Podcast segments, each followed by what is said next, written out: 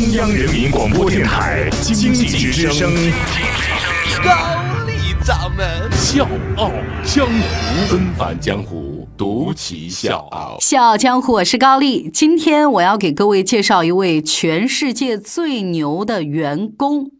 一听我这么说，各位一定会很不屑。高掌门，你就吹吧啊！他怎么了？他就全世界最牛了？他多牛才能全世界最牛啊？别着急啊，我给大家说一个数字。这个人呢，二十三年的时间里，每天都能挣十个亿。大家听好了，单位是亿，什么概念？我给大家换算一些我们国内的公司，这样可能会亲切一些啊。就意味着他可以四十一天搞定腾讯一年的营收四百一十六亿，一百天搞定阿里一年的营收一千零一十一亿。所以很多人看到这些数字，然后听过他的故事之后，都觉得天呐，太不可思议了！怎么会有这样的人存在？其实呢，我在最早听他的这个数字的时候，我在想他到底是干什么么工作的？什么样的工作机会能让他创造这样的一个天价？别着急，马上揭晓。纷返江湖，独起笑傲，高丽掌门笑傲江湖，敬请收听。开门见山，我告诉各位，这是一个卖飞机的销售员创下的历史记录，每天平均两台的速度成交订单，整整坚持了二十三年，一直到他退休，所以他被称作是波音公司的头号劲敌。波音公司呢，为了打败他，换过八位销售总监，但是呢，全部都败下阵来了，愣是看着他把欧洲的一个小飞机制造厂变成了和波音并驾齐驱的。世界最大飞机制造公司，并且把全球市场份额从百分之十三提高到百分之五十。二十三年以来，他的飞机呢卖的是又多又贵。但难得的是，他一辈子都受到客户的尊重和喜爱。前不久呢，这位六十五岁的老人宣布退休。那他的老客户阿联酋呢，直接啊一听这个消息说那不行，我不能亏待了我这个很欣赏的这个合作伙伴，直接豪气冲天啊，订了三十架飞机，总价值超过七十二亿美元。阿土豪这么做就为一件事儿，给老爷子一份退休礼物。这个人就是空中客车集团的销售总监，被人们称作是“空客先生”雷毅。他呢被《华尔街日报》称作是“活着的奇迹”。在位期间，他个人至少给公司挣钱超过了一万亿。前两天呢，很多次的推迟退休时间的雷毅正式宣布，会在明年的一月份正式退休。史上最牛推销员的传奇生涯即将结束。其实，好的产品和好产品之间的这种竞争，有的时候就差一个好的销售。空客公司这些年做的最对的一件事，就是二十三年之前聘用了雷毅。接下来，我们就走进雷毅。一九五二年，雷毅出生在纽约机场附近的皇后区。因为每天都看着飞机在头顶飞过，所以那个小男孩从小就有一个梦想，希望自己能成一名飞行员。但是高中毕业之后，在父亲的阻挠之下，雷毅被迫选择神学和哲学。因为父亲很专制，他就希望呢儿子以后能成一个受人尊敬的神父。但是雷毅不这么想，他一直对机械和车非常感兴趣，所以大学一毕业他就开启了出租车，而且悄悄地攒钱报名参加了飞行员资格考试。两年之后，他拿到了飞行教员执照，成了一名夜间货运航班的副驾驶。有了这份工作之后，很上进的雷毅又拿出一部分工资，在雪城大学攻读了金融和交通管理专业 MBA 教程。取得了学位之后，他直接给美国航空局投了简历，可是很遗憾，人家压根儿没看上他。然后呢，恍恍惚惚的，他就到了美国飞机制造商派珀公司当了一名销售。可能有的时候你自己都不知道自己会在哪儿发光。没资源，没人脉，雷毅呢，只用了一年时间就卖了三十八台飞机。要知道，这是这家公司之前三年业绩的总和。三十五岁的时候，雷毅被空中客车公司看中了，进入集团，成了一名最底层的销售员。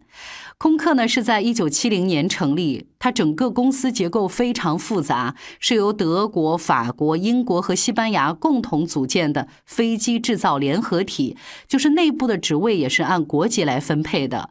所以雷毅在空客集团待了八年，业绩呢一直是部门前三，但是销售主管这个职位呢一直是一个英国人担任的。一九九四年，时任空客 CEO 皮尔森终于对这群英国籍的销售主管他们的业绩是忍无可忍，发火了啊！你们都给我 go away，全都回家吧！把业绩最好的雷毅提拔成了销售主管。即便雷毅有能力，空客高层也没对他抱多大的希望。毕竟当时空客最大的对手是波音公司，人家足足占了百分之六十的市场份额，而空客只有可怜的百分之十八。所以空客高层的目标呢，只是希望雷毅能把市场份额争取做得大一点，再大一点啊！最理想的结果就是百分之三十左右啊！谁知道呢？雷毅一上任就立下了一个军令状。五年时间，把空客的市场份额做到百分之五十。听了雷毅的话，所有的董事会成员都懵了啊，都劝他说：“哎，小伙儿，别太激动，冷静点啊！你要现实一点，做不成你就太丢人，那不是啪啪直打脸吗？”而且当时的波音公司呢，也根本不把空客看在眼里。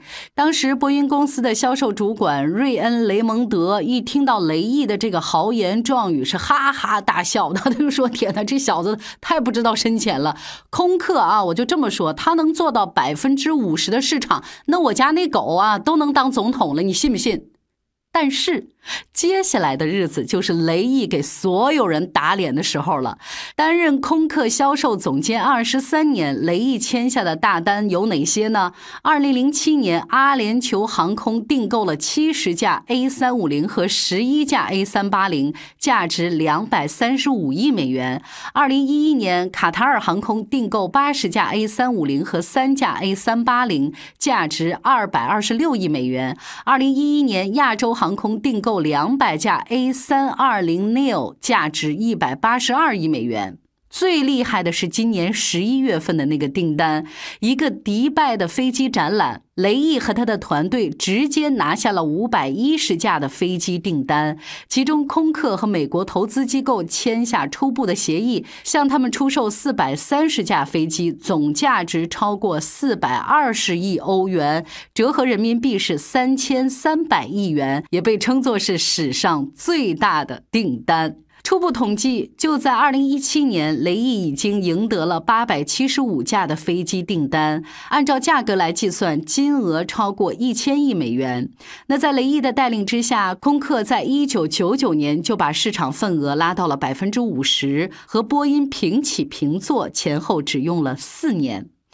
到了二十一世纪，空客更夸张了。十六年的时间里，有十一年飞机销量都高于波音公司，一度呢从百分之十八的市场份额上升到了百分之六十五。雷毅在空客的二十三年时间里，波音前后换了八位销售总监，没有一位能力挽狂澜。为了阻止雷毅，不少空客的竞争对手会一直盯着雷毅的动态，试图确定雷毅当下所在的位置，分析呢他接下来会跟哪家航空公司去谈判，然后试图跟他去抢这单生意。故事听到这儿，各位一定跟我当初刚了解这件事情的心情是一样的，就是哇，他这老头确实很厉害，但是他到底用了什么招？凭什么他就能卖出去这个飞机？凭什么他就能抢了波音的大单？哎，说到这儿呢，就不得不吹一下我们的《笑傲江湖》了哈。我们除了有浓浓的鸡汤，我们还会有硬硬的干货。接下来我就要跟各位分享雷士的销售心得。不好意思，时间有限，这轱辘只能明天跟您分享了。小江湖是高丽，雷毅的故事，明天继续。我是水皮，向你推荐有性格的节目《笑傲江湖》，请在微信公众号搜索“经济之声笑傲江湖”，记得点赞哦。